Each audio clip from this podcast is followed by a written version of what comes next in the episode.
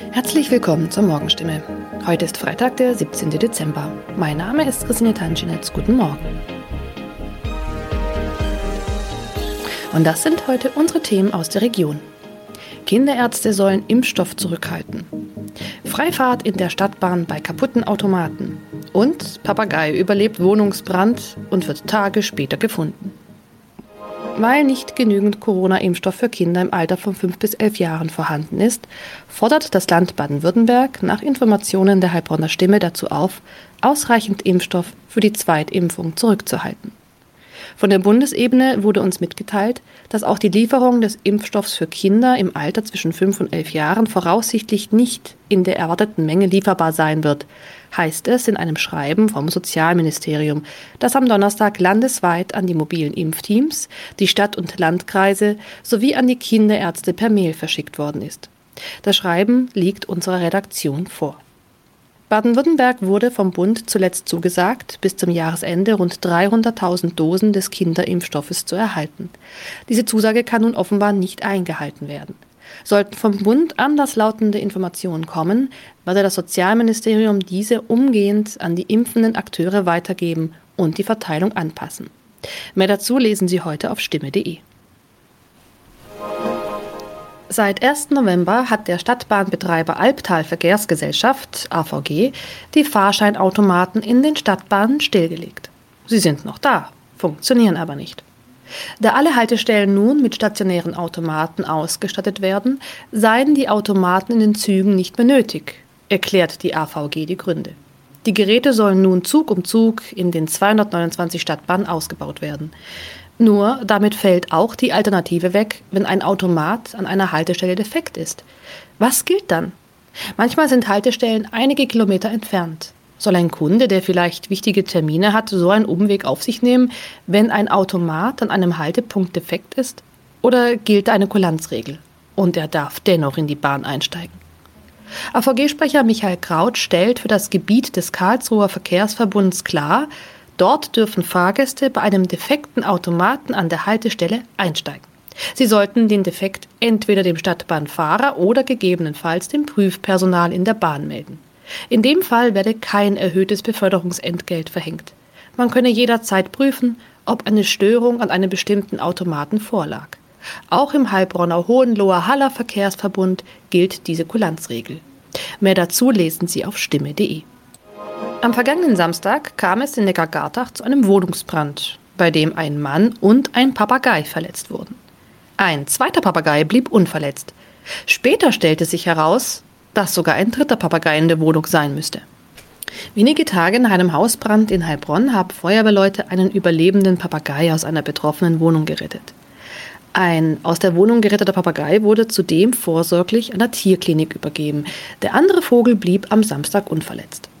Doch damit war das Papageienproblem noch nicht gelöst. Denn am vergangenen Dienstag habe sich der verletzte Bewohner bei der Polizei gemeldet und mitgeteilt, einer seiner insgesamt drei Papageien müsste sich eigentlich noch in der Wohnung befinden. Tatsächlich entdeckten die Einsatzkräfte nach langer Suche den Vogel. Später konnten sie das Tier wohlbehalten an den Besitzer übergeben, wie es heißt. Soweit die Nachrichten aus der Region. Übrigens, die Corona-Fallzahlen in Stadt und Landkreis Heilbronn bleiben auf hohem Niveau, sind in den letzten Tagen aber deutlich zurückgegangen. Bleibt das so, wird am Sonntag die Ausgangssperre für ungeimpfte aufgehoben. Ob das eintrifft, erfahren Sie auf jeden Fall aktuell auf stimme.de. Haben Sie Kritik, Fragen oder Anregungen zu unserem Podcast? Dann schicken Sie einfach eine E-Mail an podcast.stimme.de. Weiter geht es hier mit Nachrichten aus Deutschland und der Welt mit unseren Kollegen und Kolleginnen aus Berlin. Ich verabschiede mich für diese Woche. Wir hören uns im neuen Jahr wieder und ich wünsche Ihnen eine besinnliche Weihnachtszeit und einen guten Rutsch. Vielen Dank und einen schönen guten Morgen. Ich bin Uli Reitinger und das sind heute unsere Themen aus Deutschland und der Welt. Corona-Gipfel. Bund und Länder beraten über die Strategie ab Herbst. Kampf gegen die Erderwärmung, die Reaktionen auf den dramatischen Klimabericht und die Feuerwalze in Südeuropa, leichte Entspannung in Griechenland. Eigentlich sollte dieses Gremium, das es offiziell gar nicht gibt, nicht mehr den Weg vorgeben in der Corona-Politik, sondern gewählte Parlamente. Aber jetzt ist es doch wieder so. Kanzlerin Merkel schaltet sich heute mit den Chefinnen und Chefs der Länder zusammen. Es geht um wegweisende Entscheidungen, um Grundsätzliches. Wie geht es weiter im Kampf gegen Corona? Und nur eins ist jetzt schon klar, es müssen neue Antworten her, denn in einer solchen Lage wie jetzt waren wir noch nie. Die Zahl der Neuinfektionen steigt, aber mittlerweile sind viele geimpft und alle haben ein Impfangebot bekommen. Das heißt, heißt, ein einfacher Lockdown bei hohen Zahlen wie vor einem Jahr kann nicht mehr die Antwort sein. Die Virologin Ulrike Protzler von der Technischen Uni München sagt so. Die vierte Welle im Herbst wird anders aussehen als die bisherigen Wellen. Es wird wieder einen deutlichen Anstieg der Infektionen geben, einfach weil wir eine infektiösere Variante des Virus haben. Es wird aber nicht mehr so einen starken Anstieg der Krankenhausaufnahmen geben, weil viele der gefährdeten Menschen jetzt einfach schon geschützt sind und weil ich denke, wir in Deutschland auch gelernt haben, wie man vernünftig damit umgeht, wenn die Infektionen wieder zunehmen. Das ist natürlich die Frage, ob vor allem die Politik das wirklich gelernt hat. Der Kollege Thomas Brockt ist zu mir gekommen. Thomas, der wahrscheinlich größte Streitpunkt heute dürfte die Frage sein, sollen Geimpfte mehr Rechte bekommen als Ungeimpfte? Was glaubst du, was kommt da heute raus bei der Schalte? Naja, vor allem soll ein weiterer harter Lockdown vermieden werden. Im Moment steigen die Infektionszahlen zwar, aber eben noch leicht und auf recht niedrigem Niveau. Wenn sich das im Herbst ändern sollte und die Inzidenz steil nach oben geht, dann, so jedenfalls Überlegungen im Gesundheitsministerium, könnte bei ungeimpften auch ein negativer Test nicht mehr reichen, um zum Beispiel bei Veranstaltungen reinzukommen. Da gab es dann noch gleich großen Protest. Impfpflicht durch die Hintertür, sagt etwa die FDP. Und äh, spruchreif ist das auch noch nicht. Hauptziel ist ja vor allem, dass sich noch mehr Menschen impfen lassen. Das kann man ja zum einen durch Anreize erreichen, zum Beispiel durch Prämien oder durch mehr kreative Impfangebote, wie jetzt bei der Berliner Impfnacht, wo die Menschen Schlange standen, um sich impfen zu lassen und dann zu Clubmusik abzutanzen. Oder man macht Druck, das ist die andere Möglichkeit, indem man zum Beispiel die Corona-Tests kostenpflichtig macht, nach dem Motto lieber kostenlos impfen als teuer testen. Ja, auch da ist die Überlegung, dass viele, die jetzt noch skeptisch sind in Sachen Impfen, nochmal neu nachdenken, wenn es an den eigenen Geldbeutel geht. Offiziell heißt es, wenn alle, die wollen, sich impfen lassen können, was ja so langsam der Fall ist, dann gibt es auch keinen Grund mehr, dass die Steuerzahler die Testkosten übernehmen. Mitte Oktober ist da als Zeitpunkt angedacht und gratis soll es natürlich für alle bleiben, die sich aus gesundheitlichen Gründen nicht impfen lassen können. Es wird ja auch darüber diskutiert, nicht mehr nur auf die Sieben-Tage-Inzidenz zu schauen, wenn es um Corona-Maßnahmen geht, sondern auch andere Faktoren zu berücksichtigen. Genau, inzwischen infizieren sich ja vor allem Jüngere mit Corona, die in der Regel, wenn überhaupt, nicht so schwer erkranken.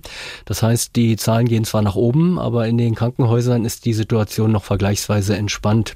Deshalb gibt es auch immer mehr, die sagen, wir dürfen nicht nur stur auf die Inzidenzen blicken, sondern genauso wichtig ist es, wie viele Corona-Kranke liegen auf den Intensivstationen und wie geht's beim Impfen voran. Da wird ja auch immer wieder über mögliche Prämien und Anreize diskutiert. Dass es dazu heute Beschlüsse gibt, da bin ich aber skeptisch. Thomas Brockt, wir behalten das im Auge. Vielen Dank. Das dürfte eine spannende Runde werden heute. Sie spricht übrigens nicht nur über die Corona-Strategie, sondern auch über die Flutkatastrophe im Westen und Südwesten. Hier geht es vor allem um Milliarden Euro für den geplanten Wiederaufbaufonds und darum, wie die Menschen in Zukunft besser und früher gewarnt werden können vor solchen Katastrophen. Da sind wir schon direkt beim nächsten Thema. Ein solches Hochwasser wie im letzten Monat werden wir wahrscheinlich in Zukunft häufiger erleben. Stichwort Klimawandel. Und da hat der Weltklimarat gestern einen Bericht vorgelegt, der es in sich hat und der wenig überraschend heftige politische Diskussionen ausgelöst hat. Wir sind mitten im Wahlkampf, da ist es sehr beliebt, sich gegenseitig vorzuwerfen, zu wenig gegen die Erderwärmung zu unternehmen. SPD-Umweltministerin Schulze? Alle, die heute noch zögern oder die zaudern beim Klimaschutz, sendet der Bericht ein ganz klares eindeutiges Signal, der Planet äh, schwebt eben in Lebensgefahr und mit ihm seine Bewohnerinnen und Bewohner. Da war auch ein kleiner Seitenhieb mit drin Richtung CDU-Wirtschaftsminister Altmaier, dem die SPD vorwirft, in Sachen Klimaschutz auf der Bremse zu stehen. Und die Opposition, die wirft der gesamten Bundesregierung Versagen vor beim Kampf gegen den Klimawandel. Der linke Fraktionschef Dietmar Bartsch. Ja, der Klimabericht ist ja vor allen Dingen erstmal ein Ausweis, dass in den letzten vier Jahren seitens dieser Regierung viel zu wenig passiert ist. Das ist erstmal die Kernbotschaft, dass wir wirklich hier zulegen müssen, wenn wir so weitermachen dann gehen wir in Richtung Katastrophe. Auch international wird über den Bericht diskutiert. US-Präsident Joe Biden hat zum Handeln aufgerufen. Wir können nicht damit warten, die Klimakrise zu bewältigen, twitterte er. Seitdem die USA beim Pariser Klimaschutzabkommen wieder mit am Tisch sitzen, haben Umwelt- und Klimaschutz unter der beiden Regierung wieder Prioritätenstatus eingenommen. Die US-Regierung will Milliarden investieren, um Gemeinden gegen Extremwetter und Naturkatastrophen zu schützen. Alle, politische Lager, Wirtschaft und jeder Einzelne müssten zusammenarbeiten und alles Nötige tun, um den Planeten jetzt und in der Zukunft zu schützen, sagte Außenminister Blinken. Ehrgeizige Klimaschutzmaßnahmen dürften nicht länger aufgeschoben werden. Aus Washington, Tina Eck. Welche Folgen die Erderwärmung hat, erleben die Menschen in den Waldbrandgebieten in Südeuropa gerade auf schreckliche Art und Weise. Besonders stark betroffen nach wie vor Griechenland. In den letzten Stunden zeichnet sich allerdings eine ganz leichte Entspannung ab. Die Winde haben nachgelassen und fachen die Brände im Moment nicht immer wieder neu an. Aber Meteorologen haben schon die nächste Hitzewelle angekündigt. Takis Zaphos hält aus in Athen. Wo ist die Lage im Moment noch besonders dramatisch? Auf der Insel Euböa, da ist die Lage noch extrem gefährlich. Die ganze Nacht durch kämpften hunderte Freiwillige gemeinsam mit den Anwohnern und Feuerwehrleuten, um eine Ortschaft zu schützen. Sie bildeten eine Menschenkette gegen die Wand aus Flammen. Viele der Helfer waren lediglich mit Zweigen bewaffnet, um die nahenden Flammen auszuschlagen. Gerade nachts sind diese Menschen am Boden unersetzlich, weil die Löschflugzeuge bei Dunkelheit nicht fliegen und die Flammen sich sonst äh, ungehindert ausbreiten könnten. Griechenland bekommt ja Hilfe aus der ganzen Welt. Auch Deutschland schickt Brandbekämpfer und Gerät nach Griechenland. Wie wichtig ist diese Unterstützung für das Land? Sehr wichtig, denn die einheimischen Einsatzkräfte und die Bürger sind erschöpft. Wir haben Bilder von Feuerwehrleuten und Helfern, die am Straßenland schliefen, gesehen. Ein Feuerwehrmann ging auf die Knie aus Verzweiflung wegen der aussichtslosen Lage.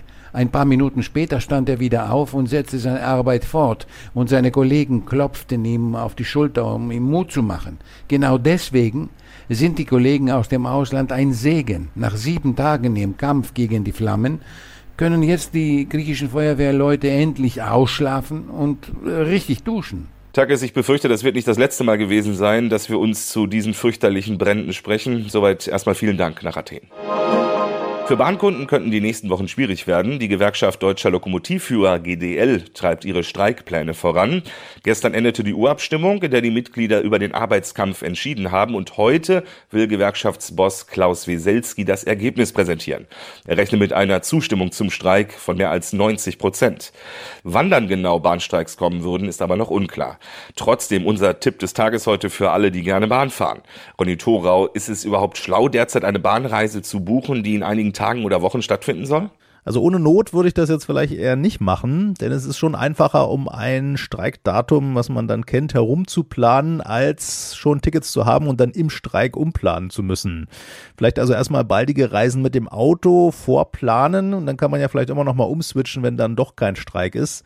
Ansonsten, wenn man bucht, dann ist wichtig Puffer einbauen. Denn dann findet man im Notfahrplan vielleicht doch einen passenden Zug. Den veröffentlicht die Bahn in der Regel zwölf Stunden vor einem Streik. Und in der Regel wird bei Streik ja die Zugbindung aufgehoben. Also man kann mit seinem Ticket dann einfach auf einen anderen Zug umsteigen, wenn der eigene nicht fährt. Und wenn ein Streiktag dann feststeht, kann ich mir dann zum Beispiel auch einfach auf eigene Faust ein Taxi nehmen und das später der Bahn in Rechnung stellen? Na, da ist eher Vorsicht angesagt. Da gibt's Höchstgrenzen, die die Bahn fürs Taxi zahlen muss. 80 Euro, da kommt man schnell drüber. Das lohnt sich jetzt vielleicht höchstens, wenn man nur mit dem Taxi einen Flieger erreichen kann. Denn das Flugticket, das muss die Bahn einem bei Streik nicht ersetzen. Also wenn wegen Zugausfall man ein Flugzeug verpasst. Auch das spricht für viel Pufferzeit, wenn man eben Anschlussverbindungen erreichen will. Ronny, wie sieht sonst mit Rückerstattungen aus? Zahlt zum Beispiel die Reiserücktrittsversicherung, wenn mir der Bahnstreik die Reise verhagelt? Leider nein. Streik ist da höhere Gewalt und ist nicht versichert in der Regel. Aber bei den Bahnticketkosten kriegt man schon was zurück, wenn Streik ist und man eine Verspätung von 60 Minuten absehen kann und man auch nicht mit einem anderen Zug oder Verkehrsmittel fahren will, dann kann man von der Fahrt zurücktreten und sich den Fahrpreis von der Bahn erstatten lassen. Wer aber einsteigt, der kann dann nicht mehr das ganze Ticket sich erstatten lassen, aber dann gelten die üblichen Verspätungsentschädigungen. Bei 60 Minuten Verspätung 25 Prozent des Fahrpreises und ab 120 Minuten Verspätung dann 50 Prozent. Wollen wir hoffen, dass wir noch drum rumkommen, aber es sieht nicht gut aus. Ronny Thorau, dir auf jeden Fall schon mal vielen Dank. Und auch das noch, die Wahl zum Jugendwort des Jahres 2021 hat begonnen. Aus zehn Begriffen sollen Jugendliche den beliebtesten Begriff auswählen. Er wird dann am 25. Oktober verkündet. Diese Top 10, die zehn Begriffe stehen jetzt fest und zeigen mal wieder, wie alt ich geworden bin. Auf der Liste steht unter anderem akkurat, und Digger für Freund, Kumpel, das kenne ich noch. Aber dann wird's abenteuerlich. Shish für Ausdruck des Erstaunens, Cringe für peinlich, fremdschämen und sus, also suspicious, verdächtig. Da bin ich schon verloren, aber es geht noch weiter. Auch diese Begriffe sind mit dabei. Same, also Zustimmung, sehe ich genauso. Und papatastisch, das heißt so viel wie fantastisch oder schön. Und auch Geringverdiener steht auf dieser Liste. Das sollen Jugendliche benutzen, wenn sie einen als Verlierer beleidigen wollen. Ich gehe jetzt mal in einen Fremdsprachenkurs. Das war's von mir. Ich bin Uli Reitinger. Ich wünsche Ihnen noch einen schönen Tag. Tschüss, bis morgen.